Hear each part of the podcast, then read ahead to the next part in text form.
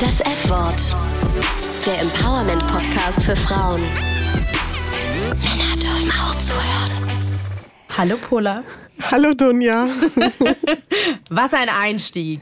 Mitten. Legendär, wenn wir dafür keinen Podcastpreis bekommen, weiß ich auch nicht weiter. Ja, also es ist kreativ, mitten auf die Zwölf und sagt alles, was man so sagen muss am Anfang eines Podcasts, oder? Folge 5 beginnt bahnbrechend. Wir haben jetzt schon fast fünf Folgen hinter uns. Ja, eine ganze Menge Stoff, ganze Menge Themen haben wir da abgearbeitet ja. irgendwie, ne? Wie geht's dir so?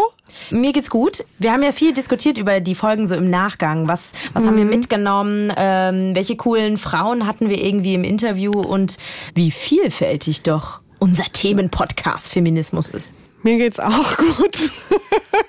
Das wollte ich nicht wissen. Dir, ich erzähl's Pola? dir trotzdem. Und wie geht es dir, Pola? Mir geht's auch gut, bis darauf, dass ich verheuschnupft bin. Ich bin ganz begeistert, was das so für Prozesse in mir sozusagen auch losgetreten hat, dass ich jetzt ganz neu beginne, über bestimmte Aspekte des Feminismus nachzudenken. Zum Beispiel?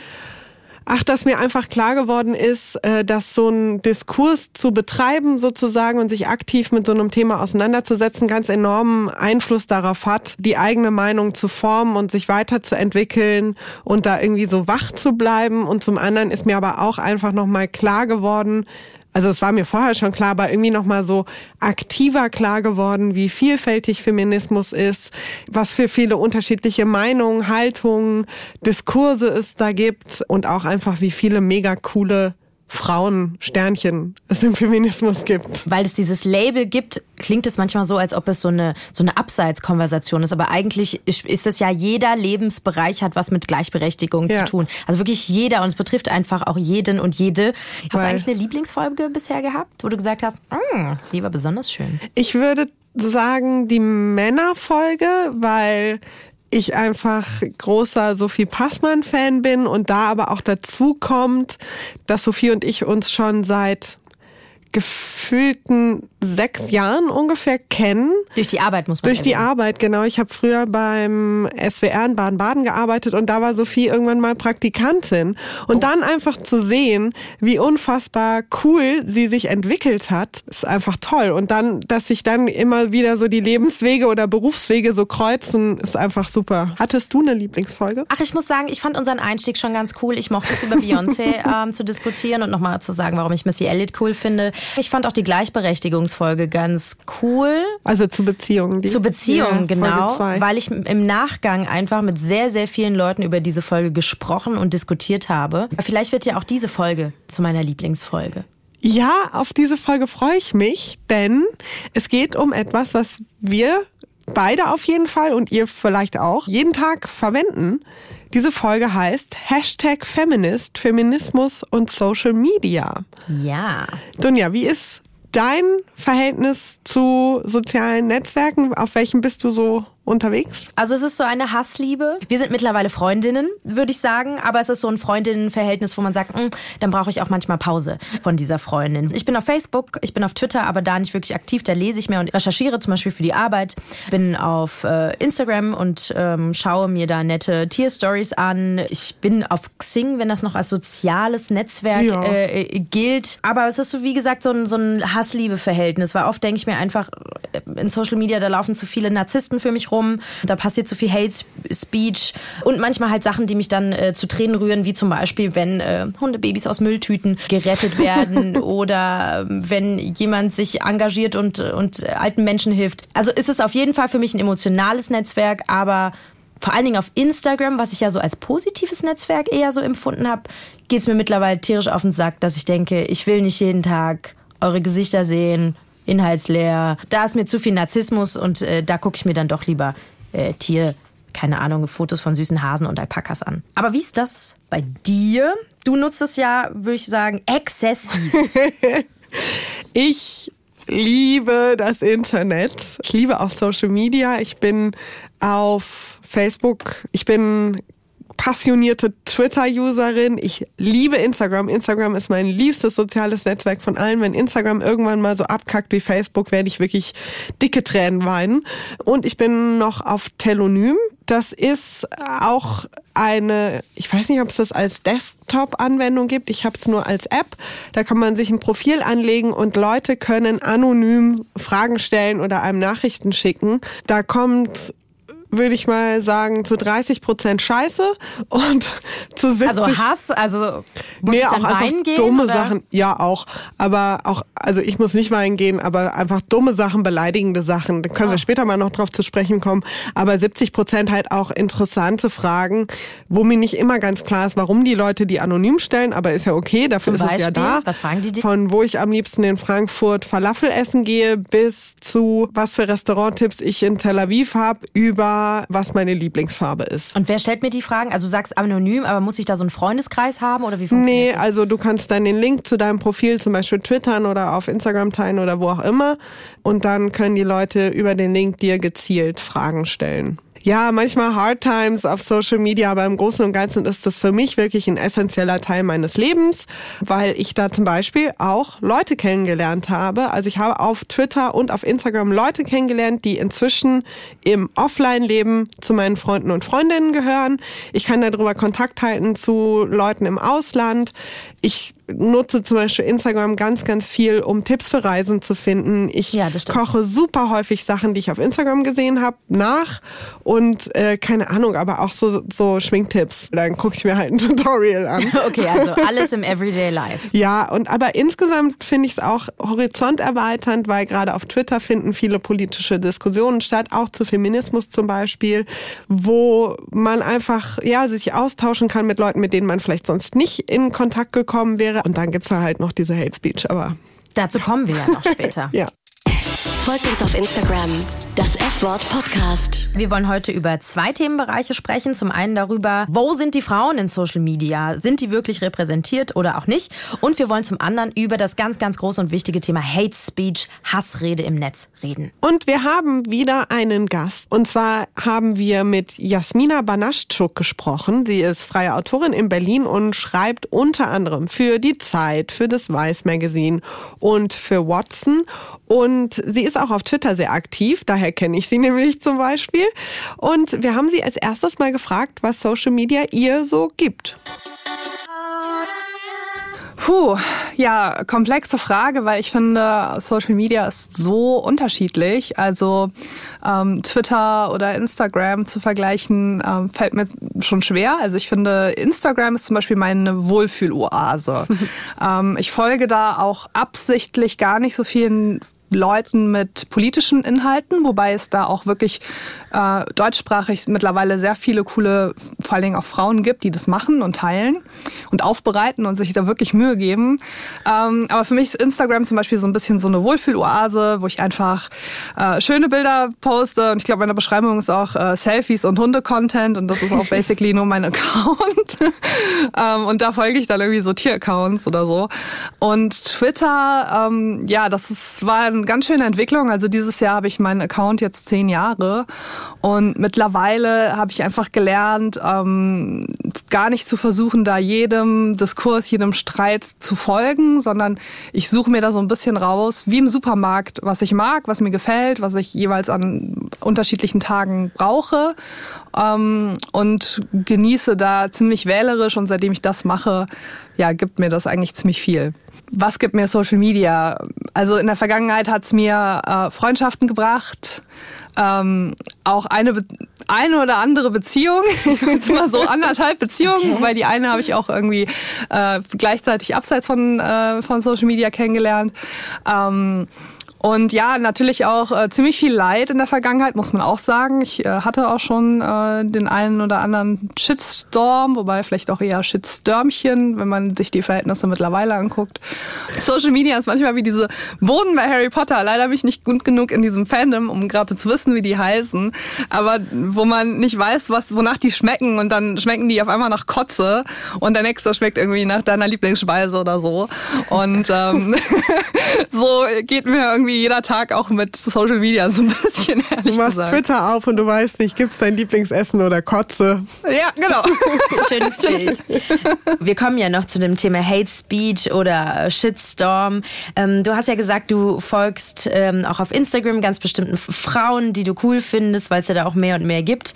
Findest du denn, dass auf den Social Media Kanälen oder in diesem ominösen Internet Frauen in all ihren Formen und Farben vor allen Dingen auch vertreten sind? Also ist das Internet, ist Social Media weiblich genug?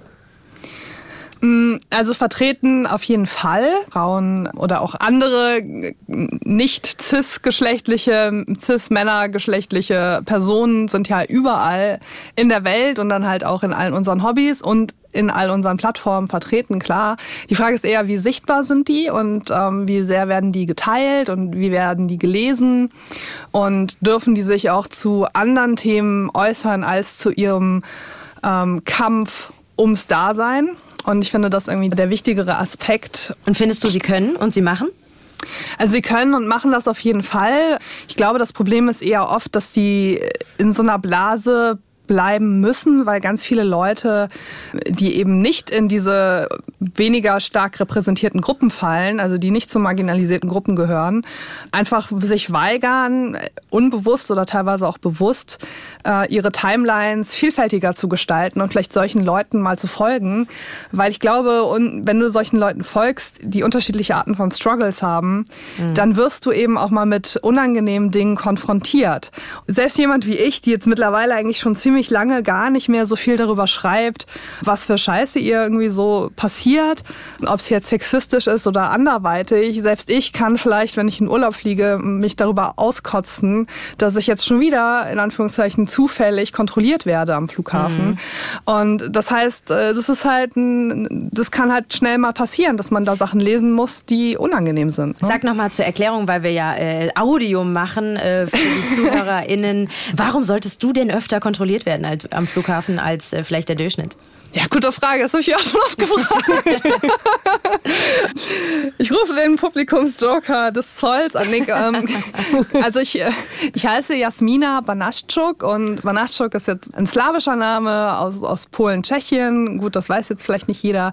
Jasmina ist ähm, auch vor allen Dingen noch mit Y am Anfang. Meine Eltern fanden ihn einfach nur cool. Deswegen Aber das heißt, du bist schon mal verdächtig. Ich bin schon mal verdächtig und dann habe ich halt schwarze bzw. sehr dunkelbraune Haare und eigentlich auch Naturlocken und ähm, gerade früher, wenn man noch dickere Augenbrauen hatte. Ähm, heute dann, sind sie in. genau, heute sind sie in. Yes. Und äh, dann kommt man halt da angelaufen und sieht jetzt vielleicht nicht so aus wie, weiß ich nicht, äh, Claudia Müller oder so. Also no disrespect an alle Claudias oder alle Müllers. ähm, aber äh, es ist einfach so, dass ich fast jedes Mal meinen Laptop aufmachen muss und Sprengstofftests machen muss oder noch vielleicht sogar noch mal den Koffer aufmachen muss. Und ich kenne das halt gar nicht, ohne das zu fliegen. I feel your struggle. Es geht mir auch jedes Mal so. Jedes Mal. Zufall! ähm, kommen wir mal zurück wieder zu Social Media. Und zwar gab es ja jetzt in den letzten Wochen und Monaten die Kritik vor allen Dingen an Influencerinnen, dass sie, also vor allen Dingen, wenn sie zum Beispiel Dinge zum Thema Fashion machen, dass sie ein Frauenbild repräsentieren, das so an die 50er Jahre erinnert. Also, dass es antifeministisch ist, wurde ihnen vorgeworfen. Kannst du das nachvollziehen oder sagst du, nein, nein, nein, das stimmt nicht, weil? Also ich ähm, finde den Vorwurf so ein bisschen langweilig. Ähm, also so volle Transparenz. Ich habe mal vor zwei Jahren ganz kurz als Influencer-Marketing-Managerin gearbeitet in einer Agentur. Ähm, und ähm, ich muss so ein bisschen die Lanze brechen für Influencerinnen, weil das ist einfach ein knallhartes Geschäft. Gerade die Frauen, die da drin arbeiten, aber halt auch die Männer, die arbeiten sich da hoch. Das ist super anstrengend. Also so eine YouTuberin, die Beauty-Videos macht, äh, die schneidet an so einem Video dann auch mal acht Stunden. So, und das ist einfach ein Vollzeitjob, wenn du mehrere Videos pro Woche machen musst. Oder dich für Fotos entsprechend schminken musst und dann Fotoshootings machen musst. Weiß nicht, jeder, der vielleicht schon mal ein Shooting gemacht hat, weiß, dass das ähm, körperlich anstrengend ist und auch teilweise lange dauern kann. Und gerade noch, wenn man verschiedene Outfits präsentieren möchte an unterschiedlichen Locations. Und ähm, dann eben noch mit Unternehmen dazu verhandeln, was man da für Konditionen rausschlägt, mit den Fans zu interagieren, mit denen freundlich zu sein, immer zur Verfügung zu stehen, professionell zu bleiben, nahbar zu bleiben. Also ich habe da unglaublichen Respekt vor, dass Leute das machen und durchziehen durchziehen und da erfolgreich sind. Und da bauen sich Leute halt richtig krasse Reichweiten auf, machen da ein profitables Geschäft aus ihrer Leidenschaft oder teilweise ihrem Hobby. Und ich finde, da sollte man eher Respekt zollen und denken, geil, was für Badass Business Bitches sind das bitte, ähm, die da ihre Sachen rocken. Und stattdessen ähm, wird dann darauf rumgehackt, dass es nur um Schönheit oder was weiß ich was geht. Aber ähm, das, was du beschrieben hast, ja. ist ja sozusagen der Background. Von dem kriegen wir ja alle irgendwie nichts mit, obwohl wir uns vorstellen können, ja, alles, was man tut im Internet, was kommerzialisiert ist oder womit man Geld verdient, ja, das macht auch Arbeit. Aber die Frage war ja immer so um das Außenbild. Also was verkaufen die uns da für ein Frauenbild, für ein Rollenbild? Ja, das stimmt. Wobei ich finde, man muss das schon auch ein bisschen zusammen betrachten und würde mir da auch wünschen, dass eben mehr auch darüber gesprochen wird, damit man es eben besser einordnen kann, was da eigentlich passiert. Also sowohl von den Influencerinnen selber als auch vielleicht von den Medien die darüber berichten. Zu dem Frauenbild selber. Ist jetzt die Frage, was damit gemeint ist. Also wenn es jetzt irgendwie nur um, nur in Anführungszeichen um Schminke oder Fitness oder sowas geht. Ähm, ich finde eigentlich jede Frau oder jeder, jede Person, die sich dadurch empowered fühlt, Make-up zu tragen oder sich schön zu machen, äh, sollen das tun. Und jede Person, die sich damit gut fühlt, Kinder zu haben, eine Familie zu gründen, komplett Hausfrau zu sein, soll das machen. Ähm, also es ist irgendwie so eine, so eine feministische Diskussion, die ich glaube eigentlich schon seit ein paar Jahren durch ist. Die Sache ist ja eher, wird das als das einzig Erstrebenswerte dargestellt? Mhm. Oder sagt man, hey, ähm, probier dich aus mit Make-up und ähm, wenn du irgendwie nur, weiß ich nicht, Wimperntusche tragen willst und dich macht das happy, dann mach das. Oder wenn du gar keine mehr tragen willst, dann ist auch cool. Ist eher die Frage, ähm, wird das als das einzig Erstrebenswerte im Leben dargestellt oder ist es eher ein Mittel zum Zweck, um sich gut zu fühlen auf verschiedene Arten und Weisen? Du hast mal in einem Interview gesagt, Netzfeminismus ist jetzt nicht was komplett anderes als der in Anführungsstrichen normale Feminismus. Aber was ist denn das Besondere an Feminismus im Netz und auf Social Media? Vielleicht auch nochmal relevant, das eben einzuordnen, dass das ähm, aus 2014 war, also vor fünf Jahren. Ich meine, wie sich seitdem alles geändert hat. Ne? Also ich würde sagen, klar, Netzfeminismus, das ist dann auch nochmal sicherlich unterschiedlich, ob man jetzt Twitter oder Instagram oder YouTube betrachtet äh, oder ob man nur Deutschland betrachtet oder sich international orientiert. Also ich würde sagen, der englischsprachige Diskurs ist auch schon viel, viel weiter als der deutschsprachige. Aber die Herausforderung, klar, im, im Netz kann sich jeder einschalten, kann jeder was dazu sagen, kann jeder seine Meinung teilen, ob man das möchte oder nicht. Man ist, es ist viel unmittelbarer, was es Leuten möglich macht, auch vielleicht Gehör zu finden, die vielleicht sonst nie auf dem Panel sitzen oder so ein Interview geben. Also ich meine, durch den Netzfeminismus äh, bin ich ja auch so ein bisschen in, überhaupt in diese Sichtbarkeit reingestolpert und das mhm. äh, würde ich auch, also ich finde es auch Quatsch, das kleinreden zu wollen. Das hat mir halt einfach Chancen gegeben, die ich wahrscheinlich sonst nie so gehabt hätte. Ähm, und gleichzeitig auf der anderen Seite haben natürlich dann auch Leute Chancen, mir auf die Nerven zu gehen, die sie sonst nie hätten. Ist Feminismus ähm, im Netz also extremer als im Offline-Leben? Mm, extremer würde ich nicht sagen. Es ist tatsächlich unmittelbarer, aber die Arten von Beschimpfungen, die kriegt man auch im wahren Leben teilweise ab. Äh, natürlich jetzt äh, nicht nicht in der Taktung. Die Intensität im Netzfeminismus ist tatsächlich höher. Mhm. Ob es extremer ist, inhaltlich, glaube ich nicht. Ich weiß von mehreren Netzfeministinnen auch und auch aus persönlicher Erfahrung, dass Teile der wirklich ähm, absurdesten und ekelhaftesten Beleidigungen in Mails mit Klarnamen in der Signatur kamen. Oh. Jetzt. oh, ja, genau. Das denke ich mir auch immer. Ich kam bisher nur in den anonymen Beschimpfungsgenuss, insofern. Jetzt gab es ja in den letzten Jahren sehr, sehr starke Hashtags. Wir erinnern uns an Aufschrei, wir erinnern uns immer noch aktuell an MeToo, die wirklich sozusagen aus dem Netz heraus breite gesellschaftliche Diskussion über Landesgrenzen hinaus geschaffen haben. Also wirklich mit einer gewissen Durchschlagskraft. Wie kannst du dir erklären, dass solche Hashtags auf einmal solche großen Diskussionen und Bewegungen ausgelöst haben, obwohl die Probleme, die sie ja beschreiben, die sind ja nicht neu. Und die sind mhm. ja auch nicht, ich sag mal, schlimmer geworden. Bei vielen Sachen würde ich sagen, altbekanntes wurde da angesprochen. Ja, also bei Aufschrei muss man sicherlich sagen, dass da 2013 schon länger ja in Deutschland auf die erste Hashtag-Kampagne im deutschsprachigen Raum gewartet wurde. Der Obama-Wahlkampf mit dem Yes We Can und Twitter, das war ja irgendwie schon so 2009, 2010 immer so eine Diskussion, dass es das gibt und gab. Und dann kam Aufschrei dann 2013 und entfachte das und fiel dann zeitgleich noch auf diesen ähm, Artikel von Laura Himmelreich, wo sie Rainer Brüderle be begleitet hatte.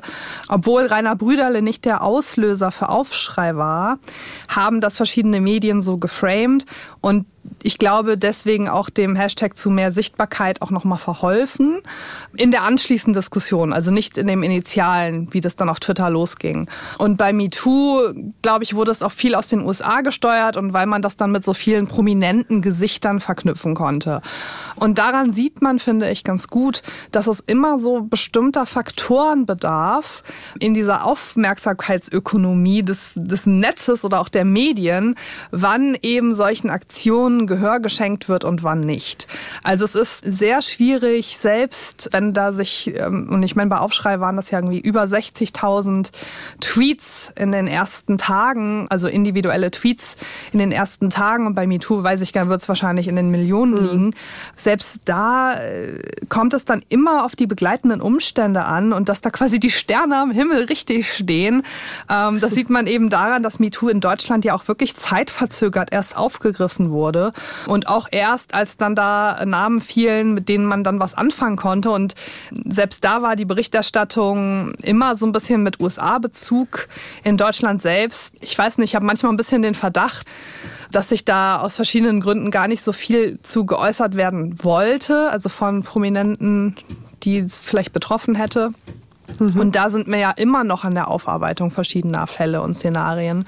Und das findet aber dann jetzt gar nicht mehr so statt, weil jetzt ist gerade wieder was anderes interessanter. Und ich glaube einfach, das Netz ist spontan, Menschen sind spontan. Im Ab war in Berlin ja die Demo gegen steigende Mieten. Und das ist natürlich jetzt äh, nicht erst seit äh, April oder überhaupt dieses Jahr ein Thema, sondern schon seit mehreren Jahren. Und trotzdem ist es gerade zufällig so, dass aktuell darüber diskutiert wird, dieses, Früh äh, dieses Frühjahr und eben dann vermehrt sich dazu geäußert wird und dann eben 40.000 Leute auf die Straße gehen, obwohl das Thema ja drängt und wirklich schon seit ein paar Jahren drängt. Von daher ist immer so ein bisschen, was ist relevant, wer guckt sich da gerade was an. Aber würdest du sagen, dass so Social Media, Hashtag Bewegung, nenne ich jetzt mal, wie ein Katalysator funktioniert und dass es einfach mehr Druck auf bestimmte Probleme und vielleicht auch wichtige Personen ausübt, dass dann vielleicht schneller etwas passiert oder sich verändert, als wenn das alles sozusagen nicht im Netz so stattfinden würde? Ich glaube, im Netz ist eben ähm, wieder die Tatsache, dass da jede und jeder mitmachen kann und dann eben gerade bei Aufschrei und MeToo waren ja auch so viele persönliche Erfahrungsberichte. Also es war ganz, ganz persönlich nachvollziehbar, nochmal anders. Ähm, also du kannst dir irgendwie in, in einer halben Stunde kannst du dir, weiß ich nicht, 100 verschiedene Erfahrungen durchlesen. Das kannst du ja so im Offline nicht. Das heißt, im Netz Netz ist alles viel übersichtlicher. Nur da muss man jetzt auch dazu sagen, äh, dass ja viele dieser Hashtags mittlerweile auch dann gekapert werden, ähm, dass dann da irgendwie ein antifeministischer oder auch rassistischer Backlash entsteht und man dann auch schnell, also relativ schnell auch gar nicht mehr die ursprünglichen Tweets dazu findet, sondern das Hashtag quasi das aufgebläht wird durch den Backlash. Du sagst gerade von Antifeministen. In meiner Wahrnehmung geht Hate Speech äh, vor allem von Männern aus? Also wenn ich das persönlich abbekomme zum Beispiel, hast du das Gefühl, das Internet und gerade Social Media sind Männer dominiert? Also Männer meinen gerne, dass sie es dominieren und deswegen daraus folgt ja dann auch eben diese diese Art Hate Speech oder auch wenn es einfach nur schon ähm, vielleicht ein bisschen harmloser eine Stufe davor Backlash ist, äh, weil da Leute sind, die das einfach überhaupt nicht verstehen können, warum da jetzt irgendwie äh, so eine komische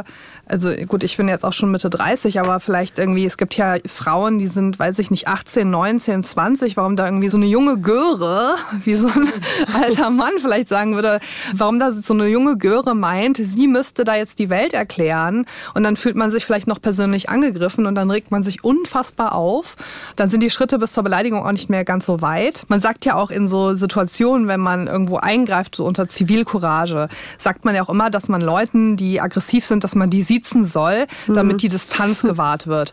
Ne? Und im Netz ist halt irgendwie dieses Duzen äh, relativ präsent. Also ich weiß ich nicht, 99 Prozent der Interaktionen sind per Du.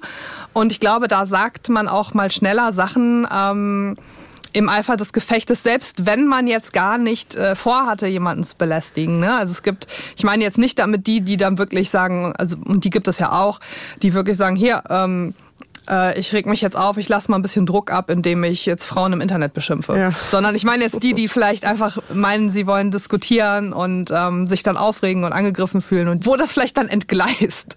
Das geschieht im Netz einfach viel schneller und dann eskaliert da alles äh, und es ist einfach, ja, es ist ganz schnell ein ganz unangenehmer Ort. Du hast deinen Twitter-Account für eine Zeit lang deaktiviert.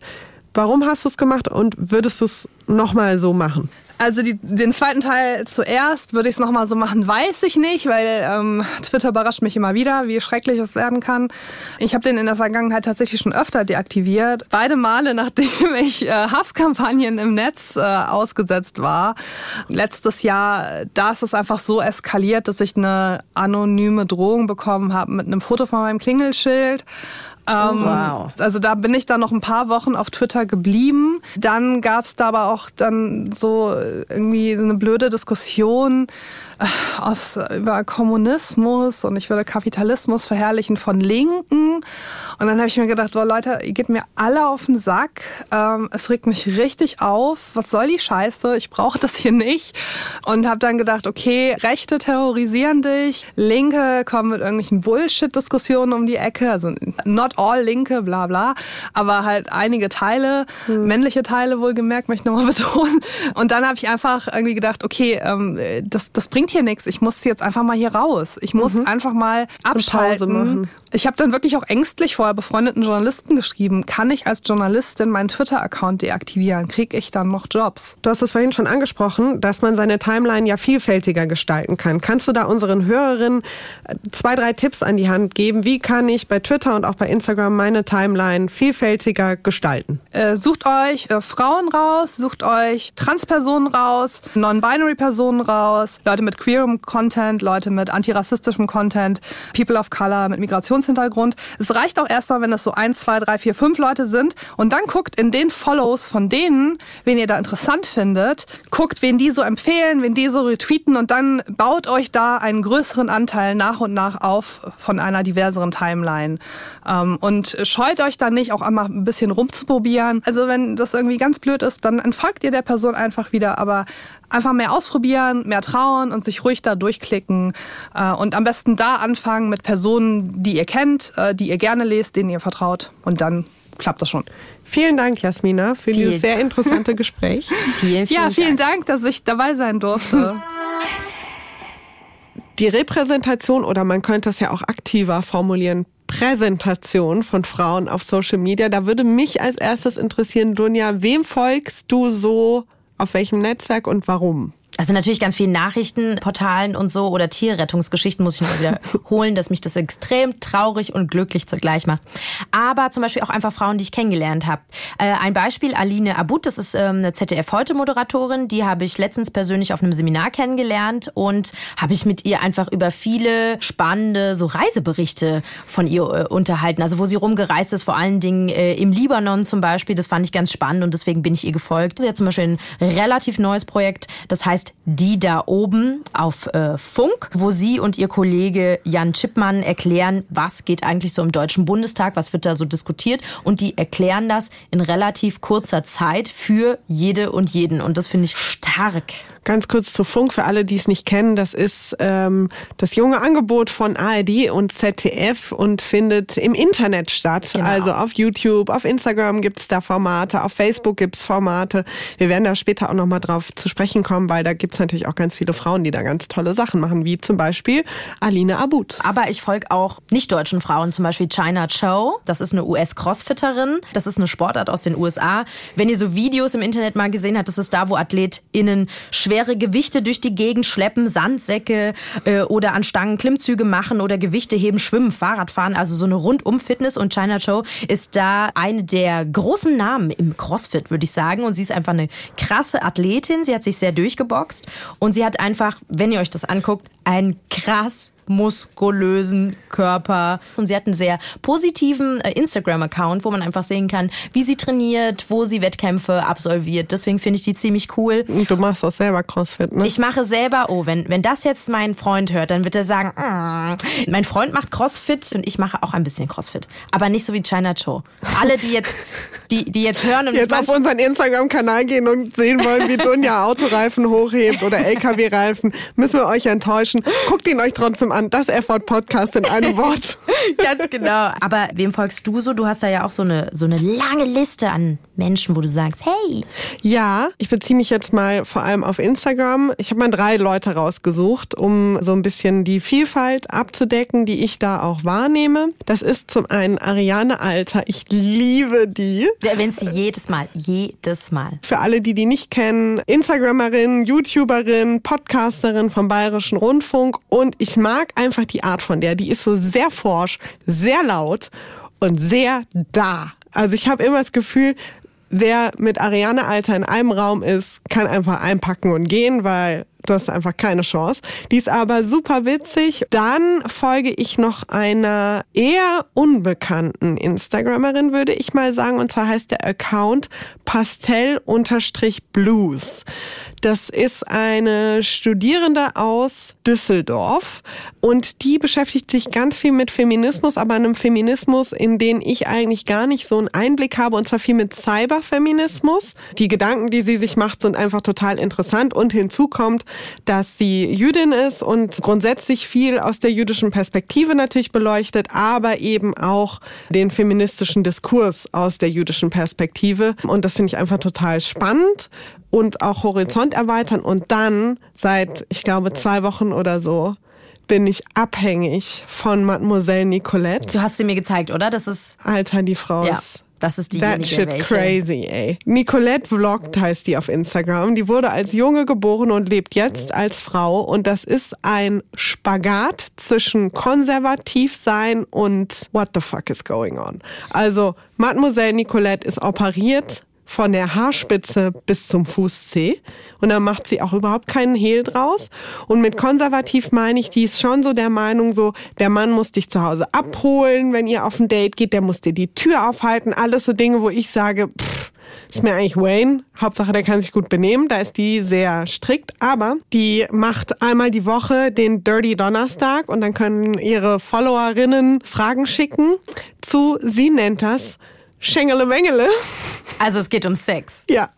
Und sie beantwortet die dann und ist einfach mega witzig. Aber was ich vor allem an der so bewundernswert finde, ist, die predigt bei allem, was sie tut auf Instagram, immer so eine Toleranz. Lass alle Menschen so sein, wie sie möchten. Ich finde es geil, operiert zu sein und über Schwänze in meinem Mund zu reden. Aber wenn du keinen Bock drauf hast, dann lass es.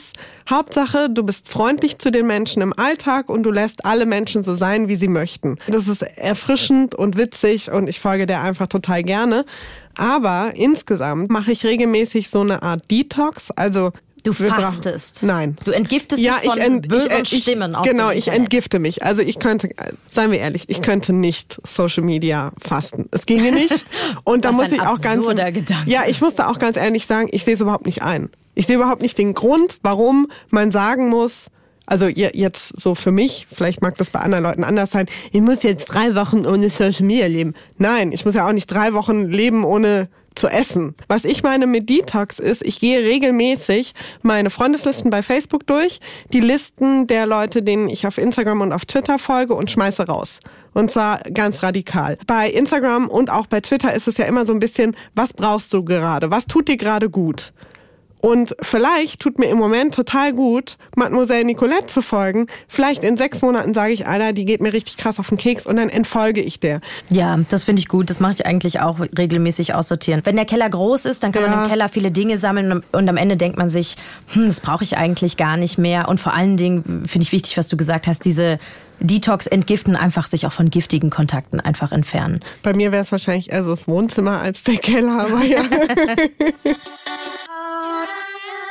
Kommen wir mal zu dem Rest der Welt, der sich auf Social Media befindet. Da sind ja nicht nur Dunja und Pola. Nein. Leider und zum Glück. Leider und zum Glück auf jeden Fall. Kommen wir zu Daten und Fakten. Wir haben uns eine Studie angeguckt, die für ein bisschen Diskussion gesorgt Oh hat. ja. Und zwar ist das eine durchaus umstrittene Diversitätsstudie, nennt sie sich, der deutschen Tatortschauspielerin Maria Furtwängler, ähm, die sie in Auftrag gegeben hat. Und da ging es darum, sich YouTube-Kanäle anzugucken, mit YouTuberInnen zu sprechen, Musikvideos auf YouTube anzugucken, aber auch Social Media zum Beispiel, wie Jugendliche, also Jungen und Mädchen, Instagram nutzen und wie sie sich dort inszenieren. Das Ergebnis ist an manchen Stellen so ein bisschen erschreckend, aber nicht wirklich überraschend. Und zwar kam raus, nur jeder dritte YouTube-Kanal und jeder fünfte Chart-Hit hat Protagonistinnen gehabt und in Musikvideos wurden Frauen, so die Untersuchung, sehr stark sexualisiert dargestellt. Was ich auch interessant fand, wenn Frauen drin vorkommen, dann nicht immer so, dass man den ganzen Körper gesehen hat, So der Wahnsinn. sondern einfach nur Ausschnitte, also vom Körper. Das heißt, ähm, der, der Hintern, die Brüste ähm, und eher selten äh, das Gesicht oder der gesamte Körper. Wahnsinn. Wir haben ja vor der Aufzeichnung über diese Studie gesprochen und ich war erst so ein bisschen verwirrt und dachte so, hä, aber der Inhalt von YouTube-Videos, was hat das jetzt mit Social Media zu tun?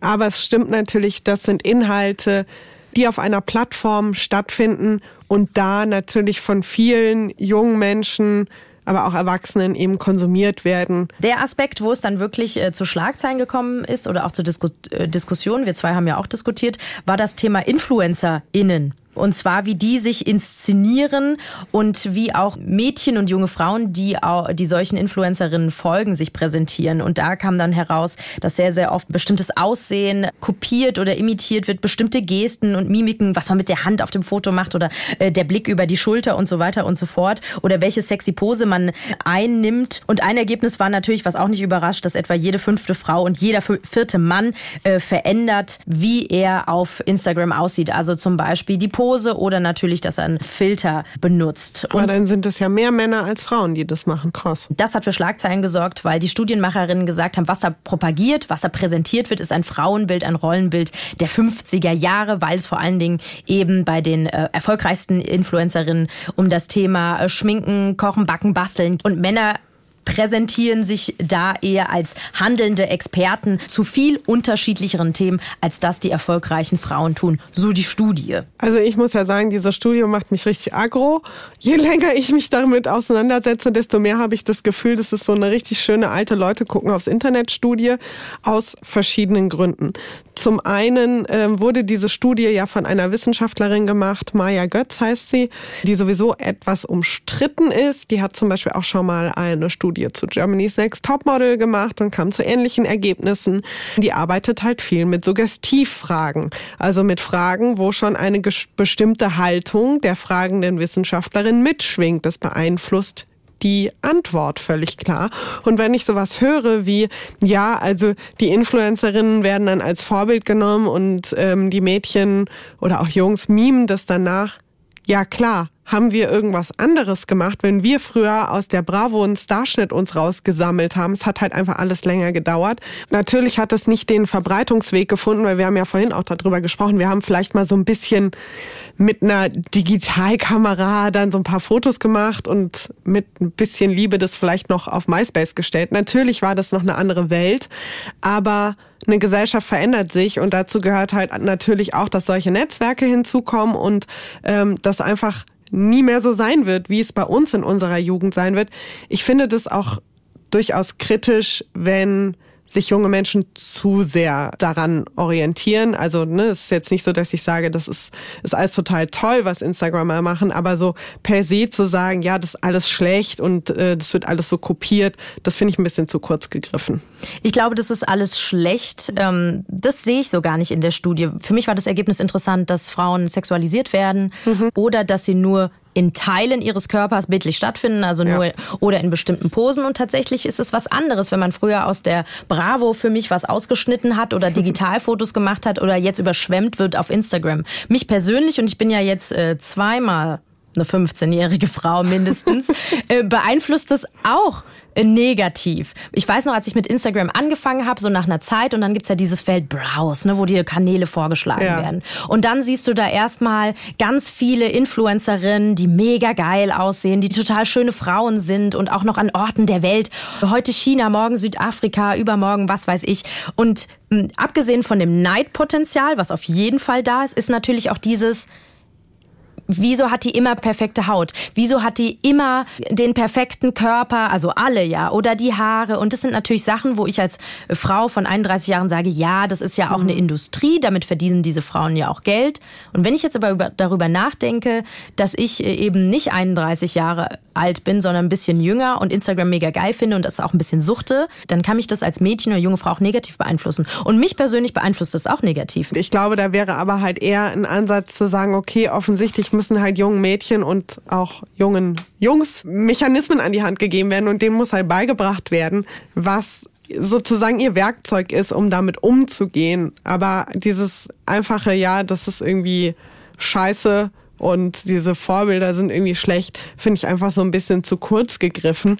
Und auch dieses Ergebnis dieser Studie, Frauen auf Social Media, würden so sehr das Rollenbild der 50er Jahre repräsentieren ich weiß nicht, in welches Internet die da geguckt haben.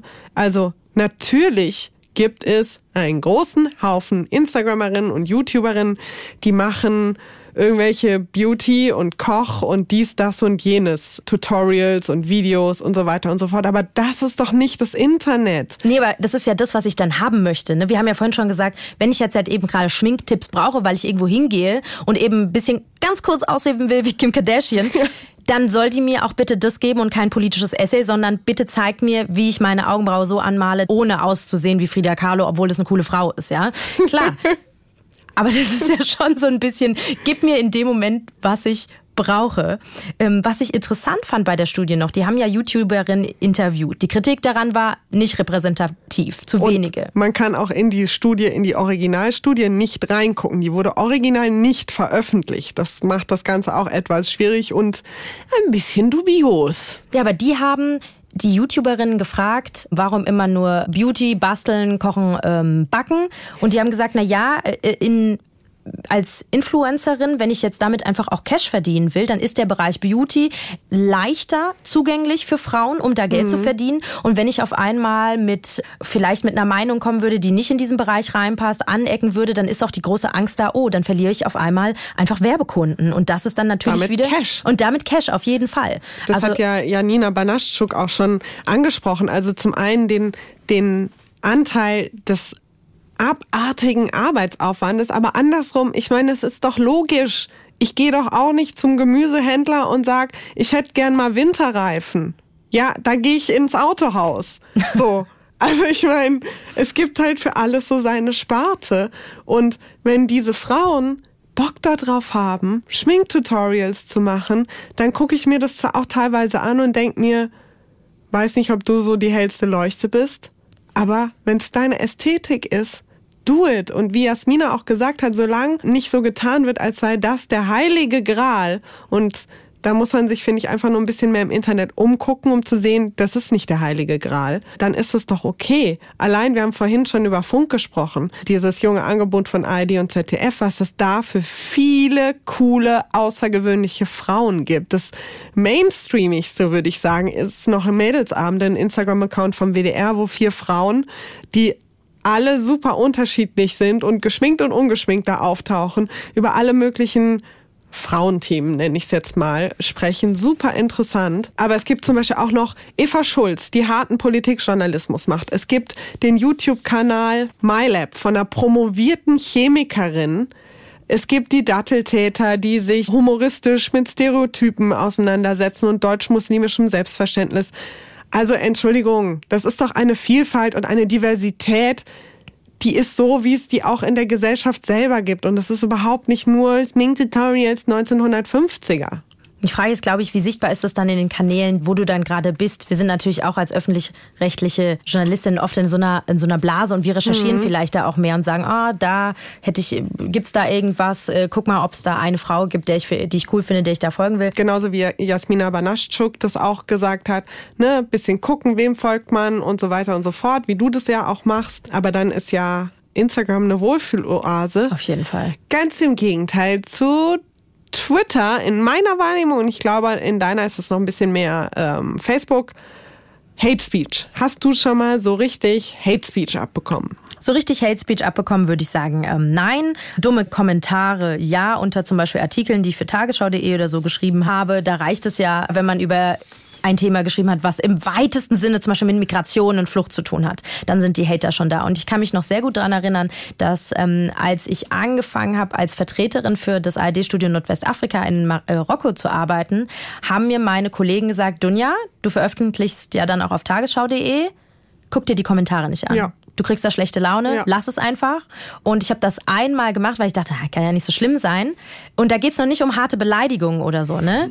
Und das habe ich einmal gelesen, dachte, okay, alles klar. Und ich bin hier weg. Und seitdem habe ich es wirklich so gemacht. Ich lese das nicht mehr, was mich tatsächlich trifft. Also nicht eine konstruktive Kritik, sondern wirklich manchmal Sachen, die direkt an die Autoren gerichtet sind. Und mhm. da weiß man, der will jetzt meine Kompetenz ankratzen an, äh, oder der möchte mich beleidigen. Aber du hast ja nicht nur in deinem Job weiß ich, Erfahrungen mit Hate Speech gemacht ja. äh, oder auch mit Beleidigungen, sondern auch privat. Ja, also ich habe schon, wie Jasmina das bezeichnet hat, auch kleinere Shitstürmchen abbekommen, vor allem auf Twitter. Und das kann im Grunde genommen zu allen möglichen Themen sein. Bei mir sind es vor allem die Themen Feminismus, Sexismus und weil ich ja auch viel zu Israel und Antisemitismus und jüdisches Leben und so weiter veröffentliche, natürlich auch in diese Richtung. Wenn ich über Sexismus Erfahrungen twitter twittere, schreiben mir Leute, das war kein Sexismus. Hm, Spoiler, meistens sind's Männer. Ja, und wenn ich über meine Arbeit twittere, wird halt einfach die Kritik super schnell persönlich. Ich bin da auch nicht die Einzige, der sowas passiert. Wir haben mal so ein paar Beispiele gesammelt, verschiedener Frauen, unter anderem von mir, mit Hate Speech aus verschiedenen Netzwerken und unser Kollege Uli Janowski trägt die jetzt mal für uns vor. Hass im Netz. Eine Sammlung. Auf Twitter an die Aktivistin und Journalistin Migrantifa Aisha Khan. Fat Bitch. Migrantifa ist gleich deutsche Hitler. Nix weiter als eine möchtegern Internetaktivistin bist du, du fettes Kind. Auf Telonym an die Journalistin Pola Natusius. Du bist scheiße. Heil Hitler und auf Twitter ein Foto eines erigierten Penis mit der Nachricht Nimm ihn in den Mund. Auf Instagram an die ehemalige Präsidentin der jüdischen Studierendenunion, Dalia Greenfeld. Du hässliches, verfluchtes Wesen. Wurdest auch von deiner Mutter in den Arsch gefickt, du Dreckige. Ekelst mich richtig an. Ich zähle schon die Tage, wo ihr Juden in die Hölle kommt. Wenn ihr Hate Speech im Netz abbekommt oder seht, dann könnt ihr euch zum Beispiel beim No Hate Speech Movement Hilfe holen oder auch unter jugendschutz.net oder wenn ihr Hessinnen und Hessen seid, dann bei der Beratungsstelle Response. Aber Hate Speech, das ist ja nicht nur was, wo man sagt, okay, komm, wehrt euch dagegen, sondern es gibt ja auch ganz viele Sachen, die halt mega verletzend sind. Wir haben ja jetzt auch Beispiele gehört von Sachen, die ich geschickt bekommen habe. Am Anfang hat mich sowas sehr, sehr mitgenommen. Also, um es mal konkret zu machen, als ich diese dieses erste Dickpick, von dem da auch die Rede ist, geschickt bekommen habe, war ich fertig. Das hat mhm. mich richtig, richtig mitgenommen. Ich habe diese Nachricht geöffnet, habe diesen, auf Deutsch gesagt, nackten, fremden Schwanz gesehen und war wirklich, es hat mich vom Hocker gehauen. Was ist das Erste, was du gedacht hast? Ekelhaft. Ekelhaft, grenzüberschreitend. Ich will das nicht. Das ist jetzt anderthalb Jahre her, würde ich schätzen. Ich weiß bis heute genau, wie dieses Foto aussieht. Und ich hätte nicht damit gerechnet, dass es mich so umhaut. Ich hatte zum Glück, was ich ganz toll finde, ganz viele FreundInnen, die mich in der Situation unterstützt haben. Ähm, ein Freund von mir, dem ich dann äh, schnell davon erzählt habe, hat gesagt, okay, du gehst jetzt in einen Café, du holst jetzt einen Kaffee und einen Cupcake oder so. Es geht auf meine Rechnung, aber du machst es jetzt und tust dir was Gutes, um dich abzulenken und dir irgendwie einen schönen Tag zu machen. Das hat mir einfach total geholfen zu wissen, da sind Leute, die unterstützen mich und die verurteilen das jetzt auch nicht und sagen auch nicht so, ja, stell dich nicht so an. Und ich habe natürlich auch für meine Arbeit immer wieder, habe ich ja schon erzählt, mal so Shitstörmchen abbekommen. Und bei den ersten Malen hat auch das mich total mitgenommen, weil ich überfordert war mit der Fülle, mit der Aggressivität, die mhm. von Leuten, die man gar nicht kennt oder von Leuten, die man sehr gut kennt. Das trifft einen wahrscheinlich viel mehr, wenn man jemanden kennt, oder? Genau, weil man sich denkt, hey, ich treffe dich tagtäglich irgendwo und du sagst mir freundlich Hallo und jetzt sind wir im Internet und du rotzt auf einmal hier so richtig ab. Mhm. Ähm, und weil ich früher auch noch so das Gefühl hatte, ja, wenn mir da irgendjemand im Internet irgendwas vorwirft oder mir irgendeine aggressive Frage stellt, dann muss ich mich jedes Mal dazu äußern. Und ich habe da gelernt und mir, glaube ich, einfach auch ein sehr dickes Fell zugelegt und habe inzwischen so die Haltung, ja, da mag vielleicht irgendjemand rumpöbeln, aber noch lange bin ich nicht gezwungen, mich damit zu beschäftigen. Und wenn ich das nicht möchte, muss ich das nicht tun. Ich habe auch einfach gelernt, was heißt einfach? Einfach war es nicht, aber ich habe gelernt zu trennen von dem, wer ich als Mensch und als Person bin und wofür ich mich schätze und mich meine Freunde und Freundinnen und so schätzen und für den Teil, den ich im Internet preisgebe und der dann vielleicht auch angegriffen wird. Und darüber hast du uns ja auch eine Instagram-Story gemacht auf das F-Wort Podcast. Ähm, und da gibst du uns Tipps. Genau, ein paar Tipps, was ihr tun könnt, wenn ihr Hate Speech selber abbekommt oder vielleicht auch seht im Netz, dass jemand anderes angepöbelt wird. Genau, das muss man sich nämlich nicht gefallen lassen. Folgt uns auf Instagram, das F-Wort Podcast. Und warum reden wir jetzt darüber? Weil eigentlich geht's ja um Feminismus und Social Media. Weil man könnte ja jetzt meinen, Hate Speech ist meistens so schön anonym, trifft alle, hat nichts mit dem Geschlecht zu tun. Ist das aber nicht so. nicht. Da gibt es auch wieder eine Studie von Amnesty International. Die haben 288.000 Tweets untersucht, in denen insgesamt 778 Frauen aus den USA und Großbritannien genannt wurden. In mehr als sieben Prozent der Tweets wurden rassistische, homophobe, sexistische oder andere menschenverachtende Inhalte festgestellt. Und wenn man das zum Beispiel hochrechnet, erhalten diese Frauen pro Jahr aufpassen, eine Million problematische und missbräuchliche Nachrichten. Das heißt, eine Nachricht alle 30 Sekunden. Die Studie hat auch gezeigt, nicht weiße Frauen sind überproportional schlimmer betroffen von Hate Speech als weiße Nutzerinnen. Die Studie hat aber auch herausgefunden, dass Journalistinnen aus dem rechten Spektrum häufiger betroffen sind als linke Journalistinnen. Wenn man das Ganze jetzt in die Politik überträgt, dann ist es andersrum. Dann sind Politikerinnen aus dem linken Spektrum häufiger betroffen als die aus dem rechten Spektrum. Und insgesamt hat die Studie herausgefunden, dass besonders Tweets, in denen Frauen ihre eigene Meinung sagen, ganz, ganz häufig Hate Speech nach sich ziehen. Und da kann ich nur sagen, do it. Liebe Frauen, blasst eure Meinung ins Netz und wir erobern es für uns. Die Heldin der Folge. Und da ist sie wieder, unsere Kategorie, die Heldin der Folge. Pola und ich bringen euch jedes Mal dazu jeweils zwei Frauen mit, von denen wir sagen, die solltet ihr besser kennenlernen. Pola, wen hast du heute mitgebracht? Meine Heldin der Folge ist Palina Roginski. Die werden die meisten von euch kennen. Das ist eine russisch-deutsche Moderatorin, Schauspielerin und DJ. Und Palina Roginski hat im Frühling einen ziemlich genialen Prank auf Instagram gemacht. Der ging weltweit viral. Sie hat auf Instagram ein Foto gepostet, das aussah wie eine Nahaufnahme von ihrem Dekolleté.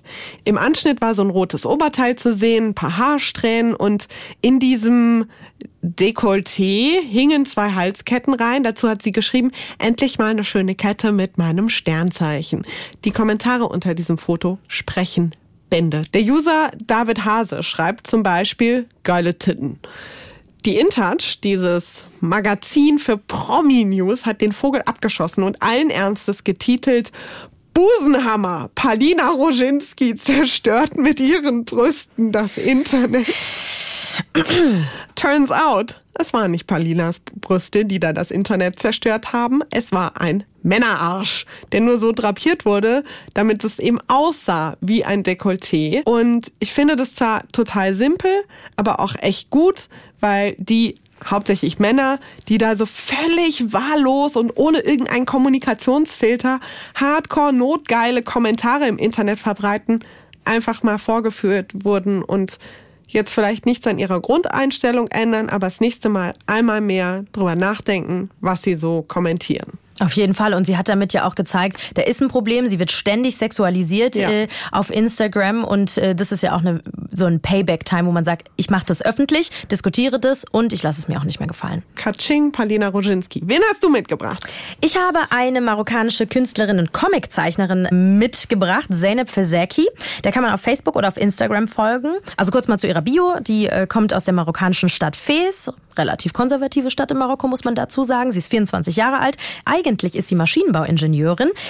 Aber jetzt verdient sie vor allen Dingen ihr Geld und macht damit auch Schlagzeilen, indem sie Frauenkörper, vor allen Dingen nackte Frauenkörper zeichnet. Und mit ihren Zeichnungen hat äh, Zeynep Fizeki sich auch in die öffentliche Diskussion in Marokko um sexuelle Gewalt an Frauen eingemischt. Das ist ein Problem, was tagtäglich dort viele Frauen trifft. Es gab einen Vorfall in Marokko, da wurde in einem Bus am helllichten Tag eine junge Frau ähm, von mehreren Männern sexuell aufs Übelste belästigt. Ihr wurden sogar die Kleider vom Körper gerissen, ohne dass jemand eingegriffen ist. Noch nicht mal der Busfahrer. Und Zeynep hat eben zu diesem Angriff auf dieses Mädchen, diese junge Frau, einen Comic gezeichnet, wo man das alles im Bild sieht, was da passiert ist.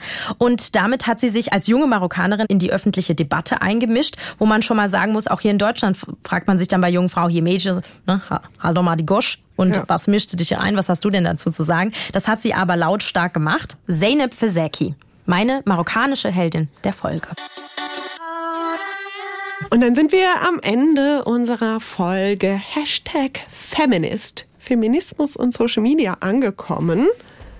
Ganz genau. Was hast du mitgenommen, Pola? Dass das Internet sehr vielfältig ist, aber wir Frauen daran arbeiten müssen, dass wir sichtbarer werden, gerne auch mit der Hilfe von Männern. Ich finde den Tipp von Jasmina nach wie vor richtig cool. Einfach auf Accountsuche zu gehen und sowas kann man ja auch einfach mal machen, indem man Leuten, die man geil findet, einen Shoutout gibt, damit die Follower auf die aufmerksam werden. Und du? Ja, für mich hat es nochmal verdeutlicht, einfach wie vehement dieses Problem Hate Speech vor allen Dingen auch für Frauen im Netz ist. Und auch Uli Janowski, unser Kollege, hat es ja eingesprochen, wie derbe da die Sprache war. Und das war ja noch nicht mal die Spitze des Eisbergs, die wir da gehört haben, sondern wirklich einfach mal so eine random Auswahl von Beleidigungen und äh, Androhungen. Aber ich freue mich auch schon auf unsere nächste Folge, denn die wird, ich würde sagen, da geht's auch weiter ans da Eingemachte. Geht's, da geht's um die Wurst. Da wird's wieder wehtun, muss man sagen, aber anders. Und zwar, mhm. damit beschäftigen wir uns ein bisschen mehr mit, mit uns selbst. Und zwar in Folge 6 mit dem Titel Oh, oh So White.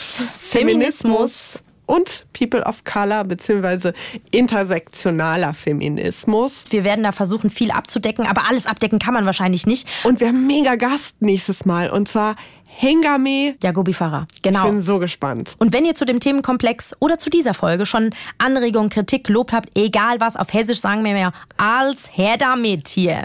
Haus raus an unsere WhatsApp-Nummer, die 0171 222 898 null. Da könnt ihr uns auch sehr, sehr gerne eine Sprachnachricht schicken. Wie gesagt, ihr findet auch zu unseren Folgen immer noch Infos auf unserem Instagram-Account, das F-Wort Podcast in einem Wort. Oder ihr könnt uns eine E-Mail schreiben an dasfwort.hr.de. Und damit jetzt Schluss. Wir gehen Aus. nach Hause. Affe zu, nee. Klappe zu, Affe, Affe tot. tot. Genau. Bis zum nächsten Mal. Tschüssi. Ciao. Das F-Wort. Ein Podcast des Hessischen Rundfunks mit Pola Natusius und Dunja Sadaki.